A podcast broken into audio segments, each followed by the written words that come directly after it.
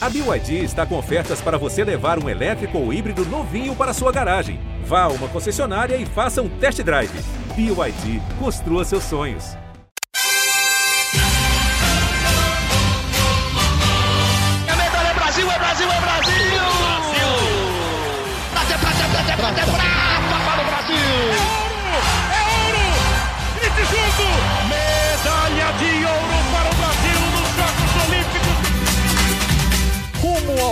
Pódio!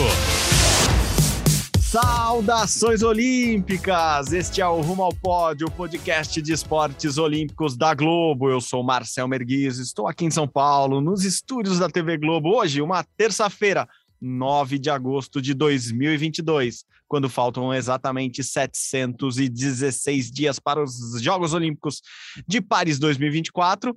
Nesta semana, novamente, enfim, com a companhia de Guilherme Costa aqui no estúdio. Aqui do meu lado, o Papai tá on. Fala, Gui, tudo bem? Fala, Marcel. Bom dia, boa tarde, boa noite para todo mundo ligado no Rumo ao Pod. Estou de volta, estou cansado, estou exausto, mas é uma, da, uma das coisas mais legais da vida ser pai, cuidar de um serzinho ali que agora está com 22 dias, a Lisa.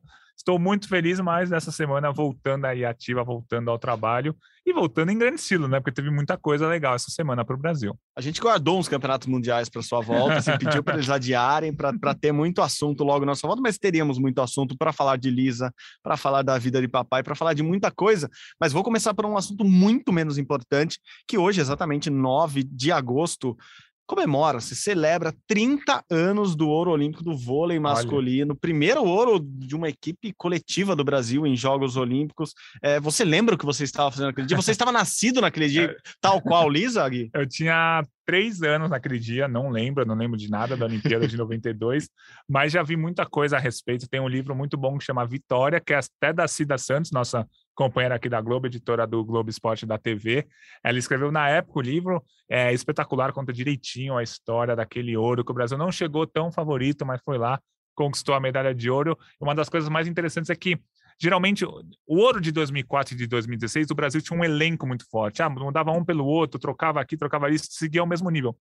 Um time de 92 era um time titular muito forte e os reservas praticamente não jogavam e os reservas sabiam disso. Eles sabiam que o papel deles aí não era exatamente ir para quadra. Então o time titular ali era Tandy, Giovanni, Carlão, Paulão, Marcelo Negrão e Maurício. E os reservas, eles tinham outras funções que não era exatamente entrar em quadra para apagar incêndio, para salvar aquele set perdido, não, era uma outra coisa. E tem um capítulo no, no livro que eles falam só sobre isso, os reservas que foram essenciais, mas não fazendo pontos dentro de quadra, era um outro tipo de trabalho que eles faziam. E é muito interessante ver é, aquele time não era favorito. O ciclo olímpico de 88 para 92 da seleção masculina foi um caos. O Brasil ficou em quarto lugar no Mundial de 90. O Bebeto de Freitas, que era um dos melhores técnicos do mundo na época, sai da seleção brasileira depois desse Mundial. Entra o Josenildo. O Josenildo não faz um bom trabalho. O Brasil fica em sexto na Liga, na, na Liga Mundial de 91, sexto na Copa do Mundo de 91.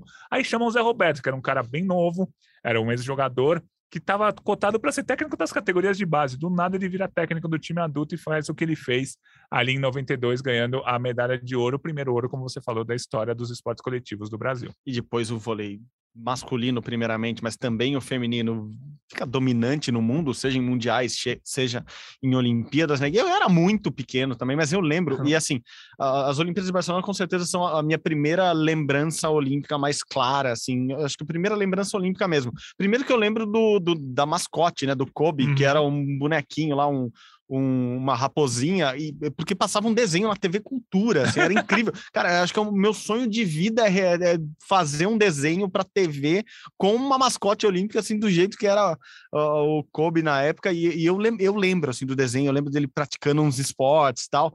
Eu, eu lembro da abertura, eu tenho uma lembrança muito vaga, mas eu lembro de algumas coisas da abertura de Barcelona, como a flecha lá que uhum. acende, uhum.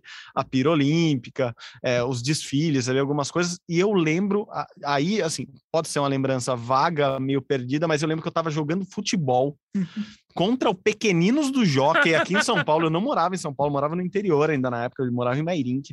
Contra o Pequeninos do Jockey, aqui em São Paulo, num domingo de manhã. Dizem, não sei se isso é lenda, que esse time do Pequeninos do Jockey que a gente enfrentou na época tinha Júlio Batista, da seleção brasileira do São Paulo. É... E, eu lembro desse domingo, assim, de sair do jogo, assim, meio que não entendendo muita coisa, e ter muita gente já para frente da TV e ver o, o, o, final ali, eh, ver o ponto do Marcelo Negrão. Então, eu acho que uma das minhas primeiras lembranças competitivas de Olimpíada também é essa, esse ouro do Brasil lá em Barcelona, e é uma Olimpíada que eu adoro. Depois fui estudar mais e ler mais sobre ela. Quando eu fui para Barcelona, tentei fazer tudo que era uhum. possível relacionado à Olimpíada. Então, é, 30 anos de algo que me marcou muito, e, e eu acho que o vôlei brasileiro está marcado, acho que o esporte brasileiro está marcado definitivamente graças a esse ouro. É, eu até ouvi você comentando hoje no, no Redação Sport TV pela manhã, Gui, e, e é engraçado né, pensar que foram só três medalhas. Hoje Sim. em dia, três medalhas, às vezes é num dia Isso. de Olimpíada do Brasil, né? E se, se ganhar três medalhas numa Olimpíada inteira, acaba, tem crise. A gente vai na porta do COB xingar, vai, vai pichar a porta do COB. Mas é impressionante como mudou esse nosso panorama olímpico, e eu acho que a Olimpíada de Barcelona, não porque teve mais é, medalhas ou, ou, porque teve medalhas mais importantes, mas é, ela é uma Olimpíada que marca muito o brasileiro, né? Acho que a partir dali, é. depois Atlanta com mais medalhas, etc., a gente começa a, ver um crescimento muito grande do esporte olímpico do Brasil, né, Gui? E era um momento ali no começo dos anos 90 que o Brasil estava meio carente de ídolos. A seleção masculina de futebol não ganhava uma Copa há mais de 20 anos e não tava lá essas coisas pensando no Teta. Depois ganhou o Teta, mas não tava lá essas coisas. 92, o Ayrton Senna não teve uma boa temporada, a Williams era um carro muito superior, então o Senna com a McLaren ganhou uma corrida aqui, outra ali, mas ficou longe da disputa do título. Então, assim, o, o obviamente o tênis, o Guga não tinha, não, não tinha surgido ainda. Então, o Brasil estava carente de ídolos esportivos. Aí chega lá numa Olimpíada e o Brasil faz o, o que fez e ganha a medalha de ouro no, no vôlei masculino. Então, aquela Olimpíada, o Brasil só ganhou três medalhas: ouro do vôlei masculino, ouro do Rogério Sampaio no judô e prata do Gustavo Borges. E a partir dali, é, o Brasil nunca mais teve é, menos de 10 medalhas numa Olimpíada. O pior resultado nesse período foi em Sydney, seis pratas e seis bronzes, mas foram 12 medalhas. Então, e agora na última Olimpíada foram 21. Então, é, o, o esporte brasileiro realmente cresceu muito por diversos motivos e foi a última Olimpíada também que não tivemos medalhas femininas do Brasil. 92, como eu falei, Rogério Sampaio, vôlei masculino e Gustavo Borges. A partir de 96, sempre o Brasil pelo, men pelo menos trazendo três ou quatro medalhas femininas. Na última já foi um recorde, já foram nove. Então, as mulheres também passaram a fazer parte do esporte olímpico brasileiro depois dessa Olimpíada de 92. E 30 anos depois, Gustavo Borges é pai, ah, já está chegando o dia dos pais, né? é pai do Gustavinho, que agora é seleção brasileira, foi para o Mundial, então temos, temos o, uma nova geração aí de Borges nas piscinas, ele que é um empresário, hoje em dia tem uma uhum. rede de, de, academias de natação, etc. Ganha muito dinheiro, Gustavo Borges. é, Aurélio, é, Aurélio Rogério, não, Aurélio, Rogério. Rogério Sampaio. Aurélio foi antes, mas Aurélio estava naquela Olimpíada também. Rogério Sampaio é o CEO do COB ali, né? O gerente geral ali do, do, do Comitê Olímpico do Brasil. A seleção masculina de vôlei tem vários fazendo vários papéis, mas uma coisa não mudou. José Roberto Guimarães continua sendo técnico do, de uma seleção brasileira, agora feminina, e continua ganhando campeonatos, competições, sendo um baita treinador. Então, muita coisa mudou em 30 anos, menos Zé Roberto sendo um vitorioso, isso é impressionante. É, e o Zé Roberto, na época, ele tinha a mesma idade, é um pouquinho mais velho do que muitos jogadores ali. Se não me engano, ele tinha 37 anos em 92, o Amauri tinha 35. O Amauri, que tinha sido prata em 84, fez parte do time de 92 então era um técnico muito jovem, comandando um time que era major, major, é, tinha a maioria, tinha a maioria, boa. tinha a maioria de atletas mais jovens também, mas tinha os atletas mais experientes como o Amauri. Então, é, Zé Roberto, podemos fazer uma pesquisa, mas talvez seja o técnico mais novo a ganhar uma medalha de ouro no vôlei, provavelmente, porque só com 37 anos. Tanto que, passados 30 anos, ele segue, como você falou, técnico de uma seleção agora feminina. Agora e, não, né? Desde 2004. E deve ser técnico na próxima Olimpíada, então imaginamos que Zé Roberto chegará até Paris. Mesmo que ele fale no PAN do ano que vem que não, Sempre vai aposentar, vai falar, não. não. a gente sabe que ele vai pelo é, menos mais uma Olimpíada e merecidamente não, não, não temos nem o que contestar em relação a isso. Inclusive, a gente brincou aqui no, no, no, no episódio do, do podcast que o Zé Roberto, 30 anos depois, consegue fazer uma coisa que ele fez lá: renovar uma seleção inteira, praticamente, com algumas agora jogadoras, né, ou jogadores mais velhos, mas com uma geração toda nova e continuar ali brigando por medalha, brigando por título, que é o que ele está fazendo com a seleção feminina agora, que muda muita gente, sai muita gente, às vezes parece que vai entrar em crise, não. Tá lá Zé Roberto comandando mais, mais uma geração vitoriosa no vôlei, seja masculino, seja feminino do Brasil. Então, aqui, nosso parabéns para essa geração que tanto marcou o olimpismo do Brasil, majoritariamente nós Boa, da, da, da- geração que começou a ver Olimpíadas ali na, na década de 90 e acompanha muito de perto até hoje. Então, parabéns a todos eles. Que, que legal tá gravando nesse dia e poder fazer essa homenagem. Isso. Homenagem também a Rogério e, e ao Gustavo, que são ídolos, acho que, da nossa geração e estão aí no esporte até hoje. Não, e só uma men- menção, é, quem quiser ver uma matéria completa, que foi hoje no Redação Sport TV, mais de 10 minutos de matéria, muito legal, é, com os seis titulares que eu falei, né? Tani, Giovanni, Paulão, Carlão, Marcelo Negrão e Maurício, e o Zé Roberto, um bate-papo entre os sete, parece que foi a primeira vez em não sei quantos mil anos que eles não se reviam, os sete ali, um bate-papo muito legal, produzido pelo João Gabriel Rodrigues, nosso produtor de vôlei aqui da Globo, entra lá, globesport.com barra vôlei, tem um texto completinho e tem ali a matéria que foi ao ar no Redação Sport TV, muito legal. Tá muito legal mesmo.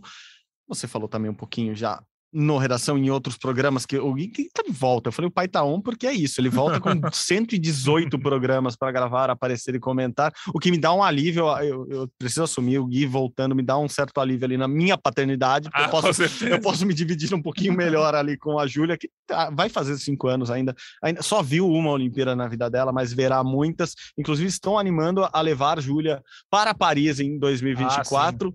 É, já vamos começar a negociar essa ida Ne- da Lisa aí. negociar e também juntar dinheiro, né? Em Ah, não, é, vai ser mais certeza, complicado, com mas certeza, sim. é bem mais complicado. Deixa eu ver se com, ela, a Lisa vai fazer dois anos durante a, a É, Olimpíada, exato. praticamente, né? A Olimpíada começa dia 26 de julho, a Lisa faz dois anos dia 17 de julho de 2024. É, Dois se organizar direitinho, dias. a gente consegue. É, pelo menos uns dias lá, né, para comer uns, uns croissants, uns, macarons e etc. Vamos tentar levar as filhotas para Paris. Ó, a gente se convocando, né?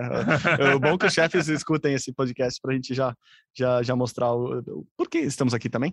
É, então, eu ia falar, a gente está comemorando títulos de 30 anos atrás, mas nesta semana que passou, tiveram vários mundiais, tiveram vários atletas entrando em campo nas pistas e nas águas, conquistando coisas, e atletas que se deram bem há um ano, porque também faz um ano que acabou a Olimpíada de Tóquio, inclusive 9 de agosto, acho, quase certeza absoluta, que foi nosso último dia lá em Tóquio, é, que volta, fomos e voltamos É, juntos, acho que é. dia 10 foi o dia que a gente voltou É, para o Brasil, depende né? do fuso horário, né? Porque se você lá em Tóquio, você sai dia 9, você chega aqui dia 9 também, porque o tempo volta. Agora, quando você vai para Tóquio, você perde um dia inteiro. Você sai dia 9, chega dia 11. Lá você fala, pô, dia que eu 10 não existiu. E se meu aniversário for dia 10, eu não vou ter, eu não vou ter parabéns, pô, por causa do fuso horário que eles estão, o Japão tá 12 horas à frente. Mas enfim, eu acho que faz engraçado. exatamente um ano que voltamos. É, acho que foi isso mesmo. Ou que estávamos voltando. né? É, eu acho que nove, nove com certeza, acho que estávamos lá de alguma maneira comemorando. Voltamos no mesmo voo da Rebeca, lembra? E Exatamente, Rebeca Andrade encontramos com ela em Dubai, em Isso. Dubai, numa conexão, e estava lá, E quem acha que ela foi de primeira classe, não, não, não. Ela Não, tava não. junto com a gente ali na Econômica. o que é uma grande dificuldade, porque temos provavelmente um metro e meio a mais que a Rebeca, então, Só que É. é- ela precisa ser mais cuidada que nós. né? Não, o é- joelho de ouro dela. porra, né? Ela, ela tem que deitar nas três cadeiras E tranquilamente. a gente vai E na a gente vai sardinha. apertadinho ali do jeito que dá, mas estava lá mesmo Rebeca Andrade voltando com suas medalhas. Na conexão, eu lembro de ter encontrado ela no aeroporto de Tóquio, não, porque foi muito corrido tudo, mas muito legal, um ano já que voltamos numa Olimpíada marcante para todos nós, mas vamos falar do que importa agora, depois de falarmos, claro que o ouro olímpico de 30 anos atrás importa, mas vamos parar de falar um pouco da gente e falar do que aconteceu essa semana. Quem está escutando o podcast está esperando isso. Vamos começar pelo Isaquias Queiroz, mais um Mundial de Canoagem de Velocidade, mais uma vez Isaquias foi lá e mais uma vez ele não voltou com o pescoço pelado, ele, ele contou isso numa entrevista pra gente antes do Mundial, que quando ele vai para competição grande, é para não voltar com o pescoço pelado. Ele pendurou mais duas medalhas ali, um ouro e uma prata. Ouro no C1 500, lembrando, C1 aquela história, né? Canoa para uma pessoa 500 metros. Essa prova não é olímpica, que o Zequias ganhou ouro. E prata no C1 mil metros, que é a prova em que ele é campeão olímpico, mas ele foi prata lá, perdeu para um romeno. No final, é o que a gente espera do Zaquias, e para Mundial ele sempre vai e ganha medalha, mas um desempenho muito bom dele, né, Gui? Sim, sim, foi muito interessante, porque primeiro vamos contextualizar o trabalho do Isaquias. O Isaquias, geralmente, junto com a comissão técnica, junto com todo mundo envolvido, ele faz uma série de 46 semanas de treinamento. É um negócio muito regrado. É, a primeira semana é de tal jeito, a segunda é de tal jeito, a terceira você vai treinar aqui, a quarta é, você faz só academia, a quinta você faz não sei o quê. Tudo muito regradinho, 46 semanas, e é isso que eles fazem todos os anos. Treinam 46, pegam o Campeonato Mundial, a Olimpíada, voltam 46 semanas e começam o trabalho. Como Isaquias foi ouro na Olimpíada do ano passado, Isaquias tirou uma folga maior com toda a razão, todos os méritos, tirou dois, três meses de férias. Então o trabalho, que geralmente são 46 semanas, foram só de 36 semanas. Então a gente pode falar que o Isaquias não chegou 100% nesse Mundial, e foi lá e conquistou ouro numa prova não olímpica, e prata numa prova olímpica, perdendo para um romeno que ele já tinha Romeno já tinha se destacado na etapa da Copa do Mundo, dois meses antes, e a gente sabia que ele seria uma pedra no sapato. Foi lá e realmente foi e ganhou a medalha no seu 1 mil metros, que é a prova olímpica. Mas é um mundial espetacular do Isaquias, que agora tem sete ouros em campeonatos mundiais, uma prata e seis bronzes, 14 medalhas nessa carreira dele, além das quatro medalhas olímpicas. Então, acho que o resultado foi muito positivo e é muito importante a gente fa falar que o Isaquias não estava 100%. Provavelmente em 2023, no Mundial, ele vai estar 100%. Aí eu quero ver alguém conseguir ganhar dele no seu 1 mil metros. E se ele treinar direitinho essas 46 semanas, ele vai ter agora provavelmente dois meses de folga, ele começa do zero ali, 46 semanas, que é um trabalho espetacular, que sempre deu certo, porque o Isaquias, uhum. desde 2013, não volta de um campeonato mundial ou de uma Olimpíada sem medalha. Que é o principal torneio do ano, né? Tem mundial Isso. todo ano, só não tem mundial no ano que tem Olimpíada, então todo grande evento, todo principal evento do ano, o Isaquias, desde 2013, quando ele estava passando de júnior para sênior, ele estava passando para a categoria principal, já era já estava começando a treinar com Jesus Morlan, ele nunca deixou de ganhar na medalha. Então ele sempre chegou entre os três primeiros, ou em Mundial ou em Olimpíadas. Ele às vezes perde uma etapa de Copa do Mundo, e ele lembrou na entrevista pra gente que uma vez ele lembra que, que perdeu, que foi em 2016, foi a última vez que ele voltou num torneio internacional sem medalha no pescoço. E ele falou: Nossa, ali eu estava me preparando para a Olimpíada do Rio, uhum. assim, o foco estava total no Rio, e eu acabei que não consegui, mas é a única vez que eu lembro de ter voltado com o tal pescoço pelado. Então é muito bem estudado, trabalhado, como o Gui falou, essas planilhas estão lá anotadas, caderninho, computador, é tá tudo.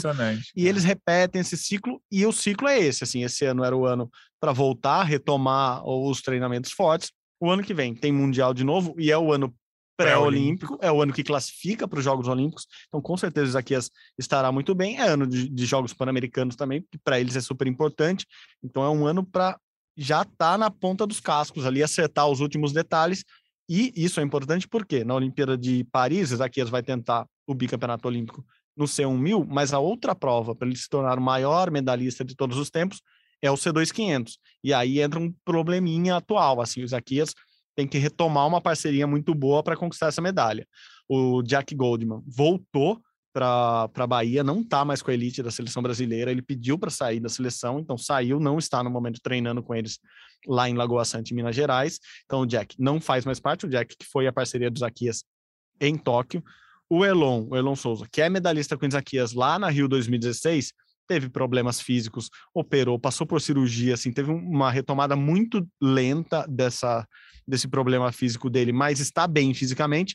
Só que nesse período todo fora, por ter perdido uma Olimpíada, é, por ter passado tanto tempo tratando, dizem que a cabeça dele, a saúde mental dele teve que ser preparada é, de uma forma a ele voltar a, ao ponto que ele estava lá em 2016. Então, esse processo ainda não foi concluído. Por isso que eles, Aquias, até por causa dessas 10 semanas a menos sem treinar, não fizeram dupla nesse Mundial, mas com certeza farão no Mundial do ano que vem, a não ser que o parceiro do Elon nesse Mundial, o Felipe Vieira Santana, voe, ele que foi muito bem nos Jogos Pan-Americanos Júnior do ano passado, só que é muito novo ainda, ainda precisa ganhar experiência, a não ser que ele melhore muito, daí ele seria a parceria do Isaquias, mas tudo caminha para que o ano que vem Erlon e Isaquias estejam juntos, e aí sim briguem por medalha em Paris 2024, que é, obviamente, a, a, a principal meta deles, porque Isaquias repete a todo momento, quer fazer história, quer ser o maior medalhista de todos os tempos do Brasil, né, Gui? Isso, e, e eu já, eu já tô com um plano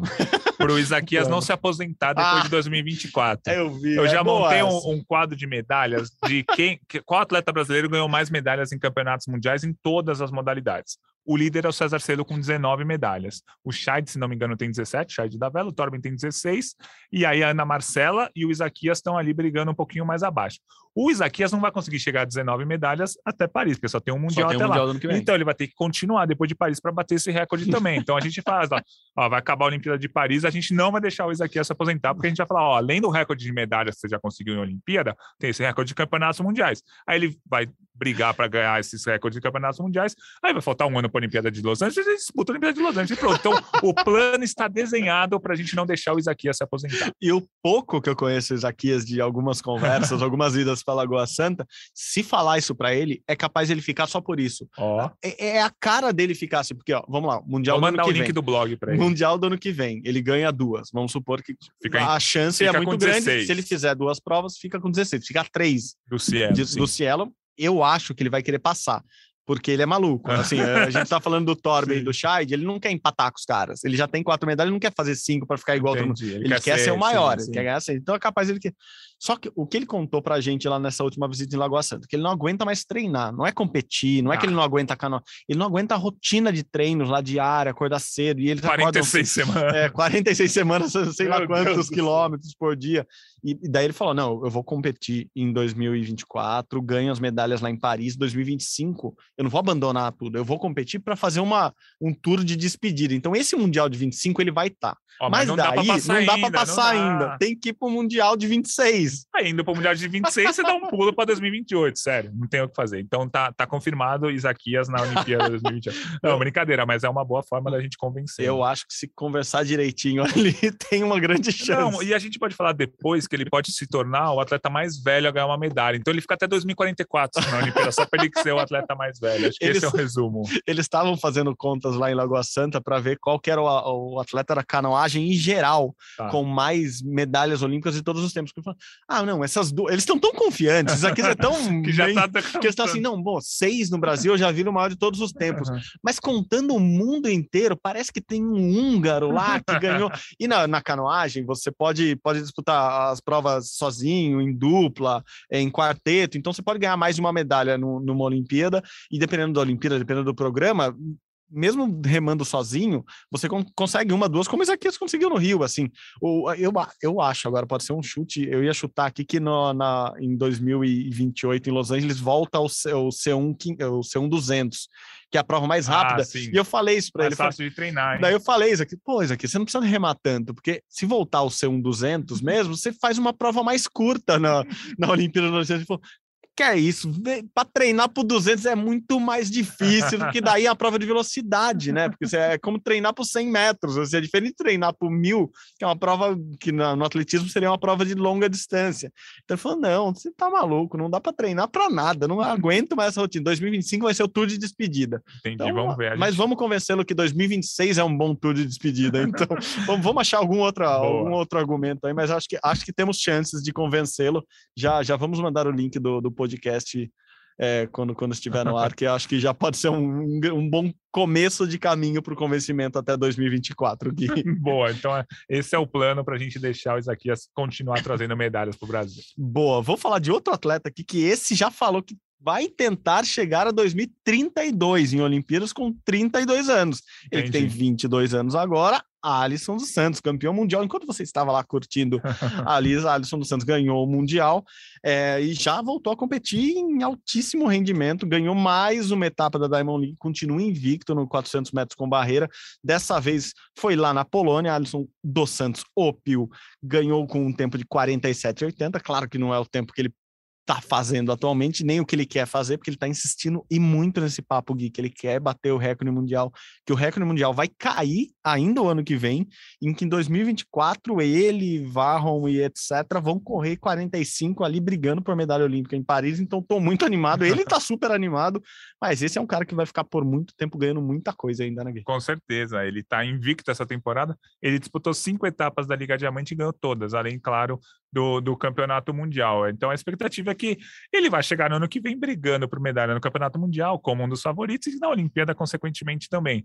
Uma coisa interessante que aconteceu, a gente já comentou com ele aqui né, no, no podcast, ele correu uma prova dos 400 metros rasos na segunda-feira, ontem, nesse momento, a gente está gravando o podcast na terça, na segunda, e correu 45 e 11. No começo desse ano, ele correu os 400 rasos em 44 e 49, se não me engano, que seria um tempo de finalista olímpico. Por enquanto, ele não quer correr para valer esses 400, ele não quer virar um corredor de 400, até porque no calendário da Olimpíada, 400 e 400 com barreira acabam sendo ali uma eliminatória, uma semifinal, pega no mesmo dia, então não tem o que ele fazer. Mas a gente pode ficar de olho num revezamento. Ele falou que é difícil ele participar, tal, porque o calendário também é complicado, mas seria legal ele entrar no 4,400, seja o misto, seja o 4,400 masculino, porque ele, ele mesmo não treinando para os 400 rasos, treinando para os 400 com barreira, ele é o atleta mais rápido do Brasil na prova. Uhum. Ele já até desistiu do, um, do 4x400 na, na Olimpíada de Tóquio, porque ele sabia que tinha chance isso. de medalha, obviamente, no, nas barreiras, mas é isso, assim, com eliminatória, semifinal é. e final, e com também eliminatória no, no 4x400, ele, ele, alguma coisa ele podia atrapalhar na prova, na prova dele ali, e ele não correu, e, e, é por isso que ele também não corre o 400 rasos, porque uma hora vai uma coisa isso. vai atrapalhar a outra, mas ele corre o 400 para se provar, para ver como está a velocidade dele ali, é assim, a distância é a mesma, mas são provas totalmente diferentes, uma é só de força Sim, e velocidade, certeza. a outra é uma prova muito técnica, e, e, ele, e ele falou nesses, nesses dias aí pós-mundial que também quer correr o 200, né, que é a prova que ele consegue fazer, que o 100 ele acha que não dá. Acho e, que não dá. É e, e 800 ele falou que nunca treinaria por 800, porque ele falou, cara, eu não aguento treinar por 400, imagina dar uma volta a mais, então não quero. Mas o 200 ele fala que quer, quer correr só para baixar o tempo dele, que ele acha tão vergonhoso quando que como ele já correu 200, se você olhar lá na, na, na, Confederação Internacional, na World Athletics, tem lá um tempo dele no 200 que eu não vou lembrar agora, mas assim, é pior que os tempos femininos do Brasil, assim, acho que, se eu não me engano, é acima de 11, e ele quer baixar, ele, meu, Justo. de 11 não, de 20, 21, de 21. Uhum. E ele falou, não, tem que, eu tenho que abaixar esse tempo, eu não quero ficar marcado com, com 200 lá na, na tabelinha, então talvez ele corra nos próximos anos, só para, ou em 2025, lá com o Zaqueu se aposentando, só para tirar essa marca negativa do, do, currículo dele lá. Mas o Alisson tá muito bem e tá muito otimista, né? Todas as vezes que eu falei com ele depois do Mundial, ele, ele, ele se mostrou muito otimista com o treinamento, com ele, com o que ele tá fazendo, e ele acha que vai correr em 45 segundos mesmo, assim, em pouquíssimo tempo, mas muito pouco Não, tempo mesmo. É muito curioso porque é, a confiança dele passa pra gente, né? A gente uhum. sabia que ele ia ser medalhista no Mundial, e a gente sabia que muito provavelmente ele seria ouro. Nossa única dúvida era com relação ao norueguês, se o norueguês estava 100% uhum. ou não. No fim, o norueguês até chegou a liderar a prova no Campeonato Mundial, mas não aguentou no fim, acabou ficando longe do pódio. Mas a nossa dúvida era essa, né? Uhum. A gente sabia que o, que o Alisson ia correr ali 46, é um tempo muito bom, mas a gente sabia que ele ia ganhar medalha, só, só restava saber se era ouro, se era prata. Então, uma tranquilidade que ele passa para a gente que é torcedor e jornalista, mas que a gente que acompanha, a gente tem, eu vou, desde o ano passado, eu estou sempre contabilizando uma medalha ali em Campeonatos Mundiais da Olimpíada uhum. para o Alisson, porque ele só perde se acontecer alguma coisa, alguma coisa fora do normal, uma lesão, tropeçar numa barreira, que é muito difícil de acontecer. Uhum, é, confiança e, e confiança para melhorar. Ele diz que ainda não sabe como vai melhorar esse tempo que, que ele fez esse ano, né? Assim, essa melhora do ano passado para esse já foi grande porque ele ganhou peso, ganhou força, uhum. ele está 3 quilos mais forte, ele ganhou massa muscular, ele tirou as passadas entre as primeiras barreiras lá, então está com a primeira parte da prova muito mais rápido do que ele estava. Então, quando ele chega no final de prova, ele é dominante. Então, ele sabia que precisava melhorar isso. Agora é o próximo salto, o próximo pulo, a próxima barreira uhum. dele, melhorar para o ano que vem. Ele falou que ainda vai conversar com o técnico para ver o que, que eles vão fazer, mas a gente sabe que eles vão fazer alguma coisa e melhorar, porque a, tem, a tendência dele prova após prova, desde 2019, é melhorar o tempo dele. Então, é isso. Acho que todo mundo fica confiante junto uhum. ali com, com o Alisson depois dessas grandes competições, porque ele melhora prova a prova mesmo. É, Gui, outro atleta novão. Pô, a gente tá com vários atletas novos no Brasil, né? Assim, apesar de experientes, com uma, duas Olimpíadas nas costas, já ainda novos. É o Hugo Calderano, que voltou Sim. a ser top 5, voltou a ser 5 do mundo no tênis de mesa, depois ganhar o campeonato, um torneio em Tunis, na Tunísia, e também atropelando todo mundo, né? Chegou até a final sem perder set, perdeu só um set na, na final. Caldeirão, enfim, depois de um período até oscilando para baixo, né? Volta, volta a ser dominante num torneio, passou aquelas dramáticas quartas de finais que ele às vezes parava ali, mas nesse torneio na Tunísia foi bem e volta a ser top 5 do mundo. É isso, foi bem legal. Lembrando, esse, esse torneio ele era o cabeça de chave número 2, ele era o segundo melhor ranqueado, o primeiro era o Harimoto, um japonês. O japonês caiu antes, então eles não chegaram a se enfrentar, mas o, o Calderano conseguiu esse título que é importantíssimo para a moral, para voltar depois de alguns resultados ruins nesse início, nesse início não, nesse primeiro semestre, digamos assim, agora ele voltou a conquistar um título, ganhou só de asiáticos praticamente, até chegar na final contra o francês, né? Ganhou de um atleta do dois atletas de Taipei, um chinês, um, um sul-coreano, até chegar na final contra o francês.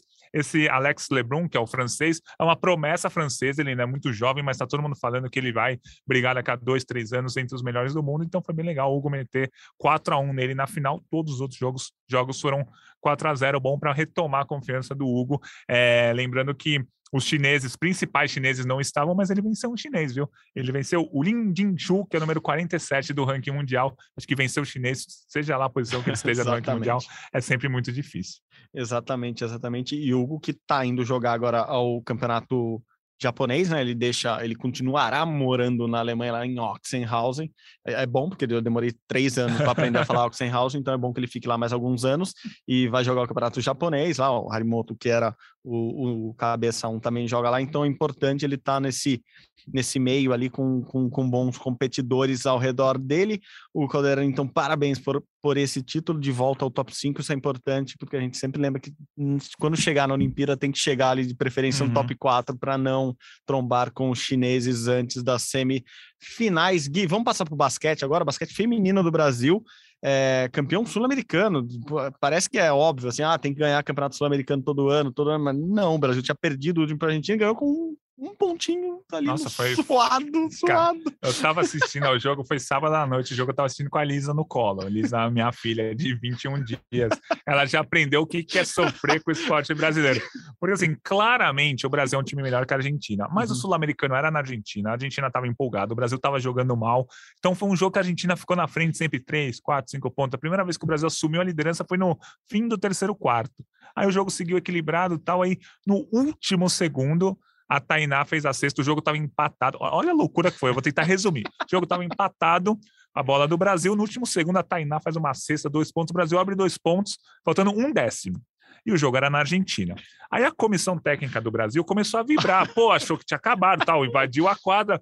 Aí o árbitro viu que a comissão técnica invadiu a quadra comemorando, deu falta técnica para o Brasil, faltava um décimo, deu falta técnica para o Brasil. Essa falta técnica, o que, que significou? Que a Argentina tinha um lance livre mais a posse de bola, uhum. faltando um décimo. Aí eles inventaram, o cronômetro foi para seis décimos do nada, ninguém entendeu, foi para seis décimos para dar tempo a Argentina fazer alguma coisa.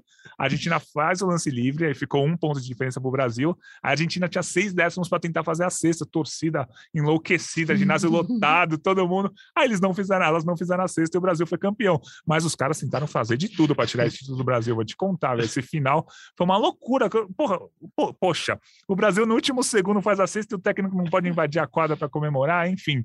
Mas foi, tirando toda a emoção, o Brasil jogou mal, tá? Assim, é legal ser campeão, super legal derrotar a Argentina, foi emocionante, eu vibrei, mas o Brasil jogou muito mal. E eu, o, o atual estágio, estágio do basquete feminino é esse, é brigar com a Argentina pelo Sul-Americano, chegar numa Copa América e tentar ser terceiro, quarto ali, brigando com Porto Rico, é, tentar uma vaga no Mundial. Esse ano tem Campeonato Mundial, o Brasil nos classificou, né? Foi o Seletiva foi ano passado. E tentar ir retomando aos poucos para conseguir chegar ano que vem bem e chegar no pré-olímpico, principalmente, que se não me engano é no início de 2024 para tentar a vaga nas Olimpíadas. Mas o título foi espetacular, foi emocionante. Vibrei muito, mas o time não jogou bem. Eu queria lembrar, eu queria dar o crédito para quem disse essa frase, mas eu guardei para sempre que o basquete é o único jogo que não acaba quando termina, é porque é muito real. Assim, é muito...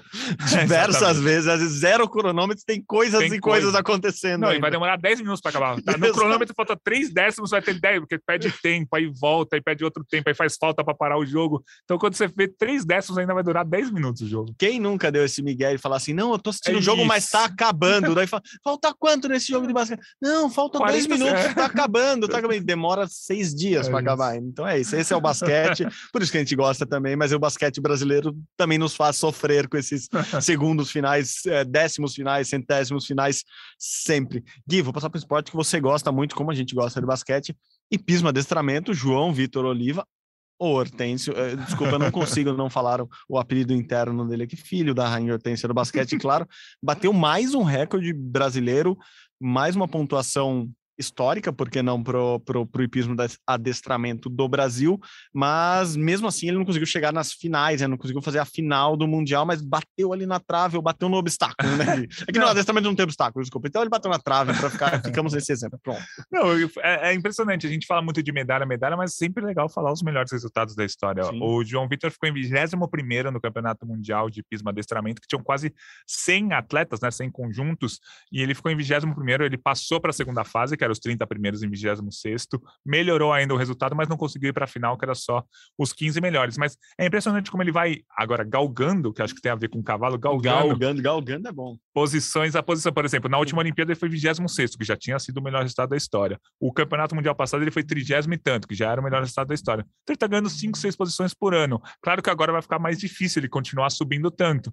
Mas quem sabe daqui a 2, 3, 4 anos ele já está brigando ali em cima na elite do, do hipismo adestramento. Então foi muito legal essa 21 primeira posição, que é a melhor posição da história, e as notas que ele conseguiu, tanto na primeira fase quanto na semifinal, foram as melhores notas da história de um brasileiro numa competição internacional. Muito bom mesmo. Vamos lá. Galgar no dicionário significa andar, percorrer a grandes passadas como um galgo. Eu já vou pesquisar o que é ah, galgo. Ah, tá. saltar por cima, transpor, saltar. Galgo. Não achamos galgo. Galgo só apareceu cachorros aqui e a gente fica ah, devendo essa resposta. Mas... Hum, é, tá. Mas, enfim, é, passou a passos largos e saltou. Boa. É basicamente o que Beleza. o cavalo no adestramento faz. Então, foi um ótimo exemplo. Continuamos com palavras difíceis hoje neste podcast.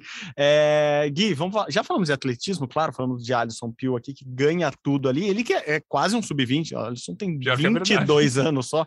É, e teve Mundial Sub-20, acabou no, no, último final de semana em Cali, na Colômbia. O Brasil saiu com uma medalha, Gabriel Bosa, Bosa, não Bosa, Gabriel Bosa no salto em distância, com salto de 7,90. O Brasil foi bem por causa do ah, uma medalha tá bom, é o que o Brasil costuma Isso. conquistar em campeonatos mundiais sub-20, sub-15, sub qualquer coisa ou sub-sênior, né?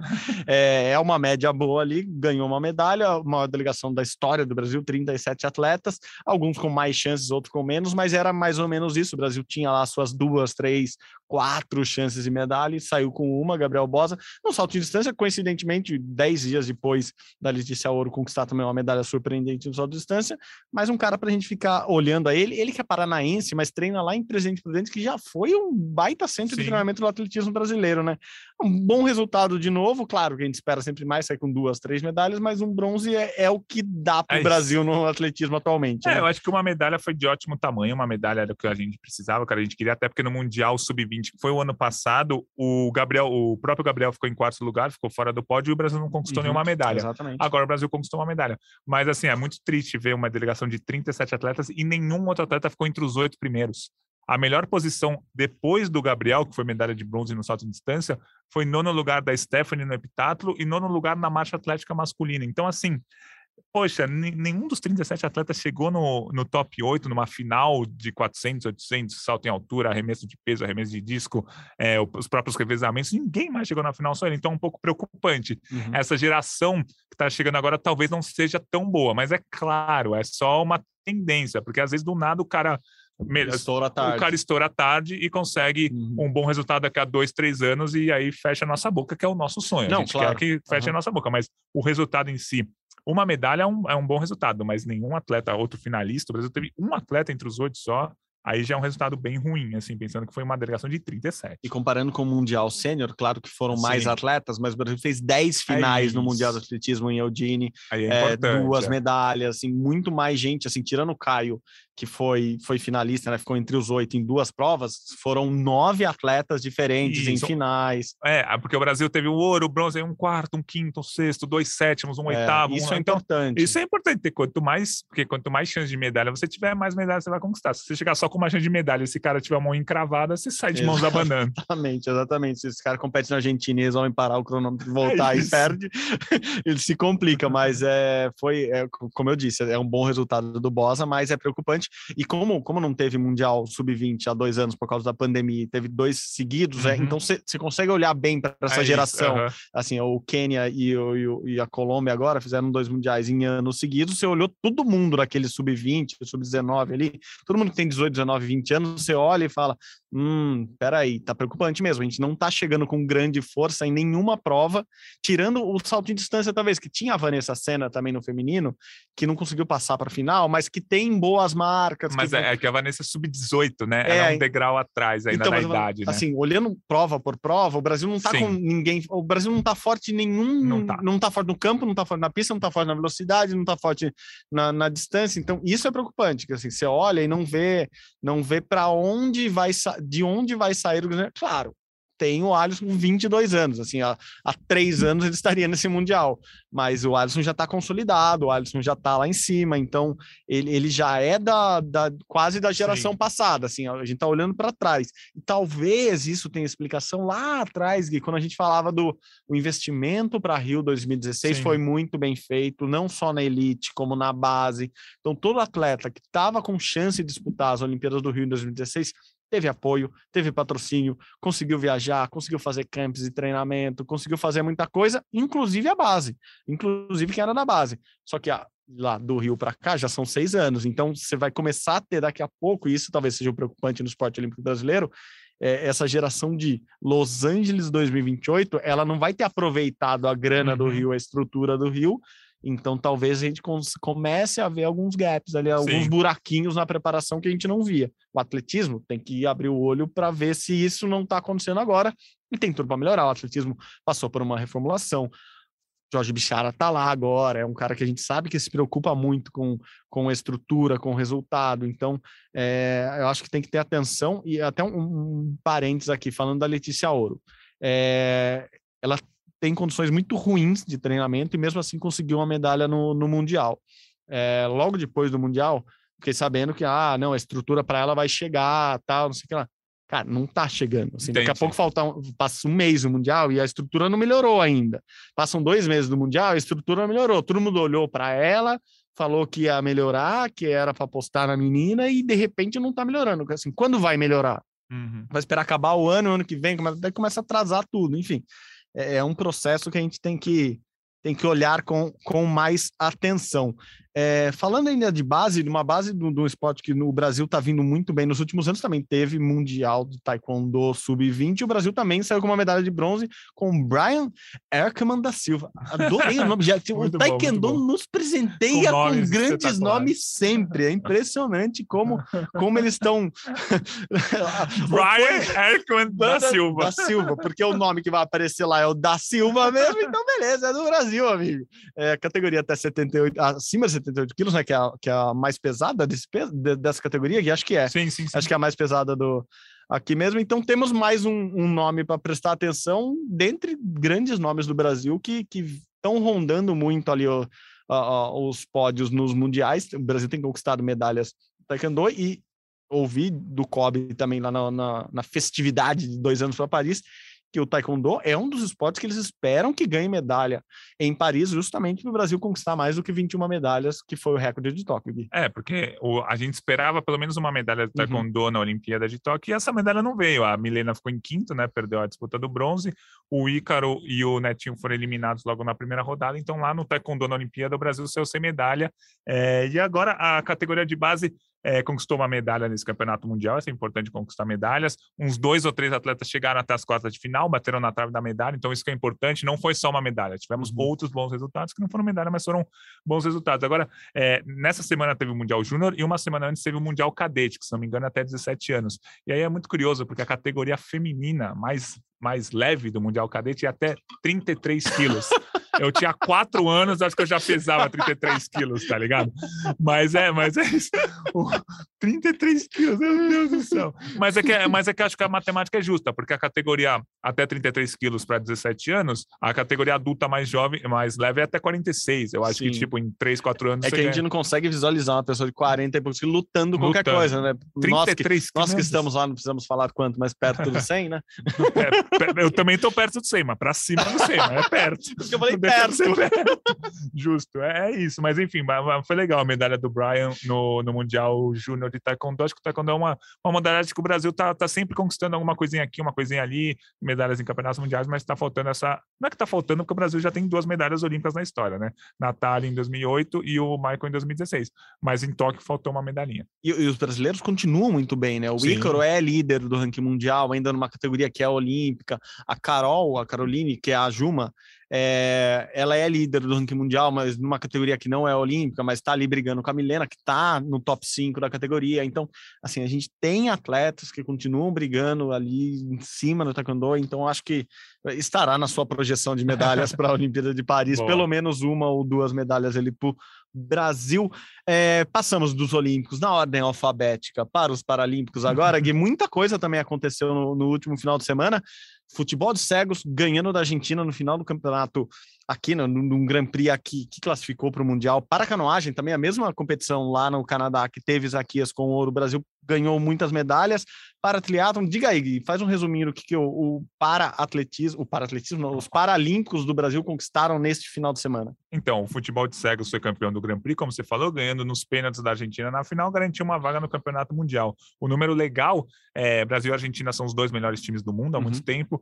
É, o Brasil é pentacampeão é, paralímpico. É, em 25 decisões de Brasil e Argentina em qualquer competição, seja Grand Prix, Copa América, Paralimpíada, enfim, o Brasil ganhou 22, a Argentina só 3. Acho que é legal falar isso Nossa. para os nossos irmãos nesse futebol de cegos, que chamava futebol de 5 até ano passado, uhum. aí a uhum. nova nomenclatura virou futebol de cegos. Então, uma vitória importante. No Mundial de Paracanoagem, o Brasil terminou com um ouro, duas pratas e um bronze, em terceiro no quadro de medalhas, é, atrás da Grã-Bretanha e da Ucrânia. Então, o Brasil continua uma potência na paracanoagem. Teve uma prova que o Brasil até fez uma dobradinha, o Igor foi ouro e o Rufino foi prata. Então, mais um bom resultado também no esporte paralímpico.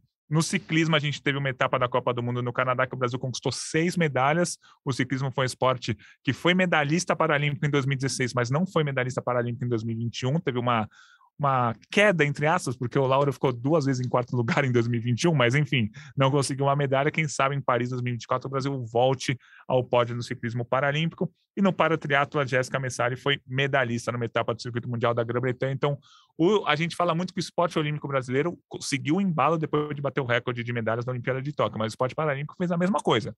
Bateu o recorde de medalhas lá na Paralimpíada de Tóquio e segue conquistando muitos e muitos resultados. Só para a gente falar, há um mês mais ou menos, o Brasil conquistou mais de 50 medalhas no Campeonato Mundial de Natação Paralímpica, por exemplo. Muito bom, muito bom. E já que você está de volta, hoje eu retomei um quadro, quase um quadro aqui desse, desse podcast, que é como está o Paulo André? E agora? é o que o Paulo André está fazendo? Não, e foi só curiosidade mesmo, ele esteve aqui na TV Globo é, nesta segunda-feira, conhecida como ontem para nós que estamos gravando nesta terça-feira, gravando um podcast que, desculpa, Jesse, não era para contar, estou contando aqui, então os ouvintes vão saber, um podcast do, do GE sobre pais e filhos, comandado por Felipe Andreoli. Então, o Camilo, pai do Paulo André, esteve com ele aqui na TV e depois eu fui bater um papo com eles e eu fiz aquela tradicional pergunta que ficamos fazendo desde janeiro. E aí, quando você volta a correr? daí, daí o Camilo respondeu primeiro que, além de pai, é treinador dele e, e, me deu uma resposta que eu não, preocupado é um, ah. não é uma palavra correta, mas eu nunca tinha visto ele falar com tanta certeza sobre a incerteza de quando o Paulo André volta. Hum, ele falou: "Ah, eu falei para ele, tem que aproveitar o momento. Uhum. Se voltar agora em, em setembro, eu já tenho o plano de treinamento para ele. Se voltar em outubro, eu tenho o plano B. Se voltar em dezembro, eu tenho o plano C. Caramba. Tenho até o plano Z. Então, pode ser que o Paulo André só volte o ano que vem a correr. Talvez a gente só veja mesmo o PA correndo nas pistas, competindo, né? Não treinando, ele já até voltou a treinar, mas competindo mesmo no ano que vem. E daí eu perguntei, PA, e aí, PA, mas é isso mesmo? Ele me garantiu que o ano que vem ele estará nos Jogos Pan-Americanos de Santiago, que é só em outubro. Então Sim. tem um tempão ainda, tem lá os seus nove meses do ano para ele treinar antes de chegar no, de chegar no, no, no PAN de Santiago, porque ele tá mordido com a tal medalha de prata nos 100 metros que ele conquistou em Lima, no Peru. Ele achou que ia ganhar o PAN é, em 2019, não ganhou e ele quer ganhar, ele quer esse ouro nos Jogos Pan-Americanos e ele continua falando que quer ir para a Olimpíada de Paris, quer levar o Peazinho, então Peazinho, Lisa, Júlia, todo mundo. A molecada tá armando as malas Filho já. do Zanetti também tá Filho arrumando Não, linha, tenho né? vários. A Alice do, do, do Darlan, com certeza Sim. vai também. Ela que não conseguiu ir para Tóquio. Vai ter uma galerinha lá, pelo, pelo que eu tô vendo. Ladybug vai levar uma galerinha para Paris. Aí, ó, Gloob, já faz a promoção aí que vai ter a galera se inscrevendo. E ele tá falando que quer levar o pezinho, quer que o pai dele esteja. Se não como técnico da seleção, que ele não foi nas últimas competições, Uhum. que esteja lá como pai dele acompanhando. Então, o PA quer estar na final olímpica de Paris. Eu acho muito mais difícil isso, visto que ele Sim. não está competindo hoje. Mas ele falou que para o ano que vem no PAN de Santiago estará. Então, é, é quase uma notícia triste para quem quer ver o PA correndo, que eu acho que esse ano, assim, o sentimento que eu fiquei da entrevista é que ele não volta esse ano, Ah. volta o ano que vem. Mas também ele está aproveitando. E ele está bem tranquilo com isso. Assim, tá com vários trabalhos. Então, para quem quer ver o PA fora das pistas, vai Tá ver lá. bastante Aham. assim, e pode ouvi-lo e vê-lo no, no GE nos próximos dias também, no especial de Dia dos Pais. Era isso, só isso que eu queria retomar nosso Justo, quadro Onde justo. está o PA nesse momento. Tivemos meses e meses falando nisso, então estamos nessa. Gui, obrigado de novo, hein? Valeu pela volta, parabéns de novo pela filha, agora aqui no ar, gravando o podcast. Parabéns. Seja bem-vindo de volta e tocamos agora a vida até o PAN do ano que vem, até a Olimpíada de Paris. Não, a gente vai tirar férias, em outubro eu estarei de férias, então você tocará sozinho aqui. Ganhamos um reforço, Giovana Sim. Pinheiro, semana passada esteve aqui, então Ouvi, É, se precisar de substituto, já indico, vou deixar o currículo dela com você. Beleza, sempre um prazer estar no Rumo ao Pod, é muito bom estar de volta, mas é muito bom também agora voltar para casa para cuidar mais da Lisa. É mais legal ainda. É cansativo, mas muito legal. Boa, Gui, boa. É isso, gente. Como vocês sabem, o Rumo ao Pod é uma produção minha e do Guilherme Costa. A edição é dele, está do nosso lado aqui acompanhando tudo, dando risada e querendo xingar a gente às vezes também, de Lucas Garbelotto. A coordenação de Rafael Barros e a gerência de André Amaral. Você encontra nosso podcast lá na página do GE. Vai lá, ge.globo barra Rumo ao Pod. Você ouve este e outros episódios ou vai lá no seu agregador de podcast, seu tocador de podcast, vai no Globoplay, digita nosso nome lá que você acha tudo, tudo, tudo. É isso, galera. Muito obrigado novamente pela companhia. Até semana que vem. Saudações olímpicas. Tchau, tchau.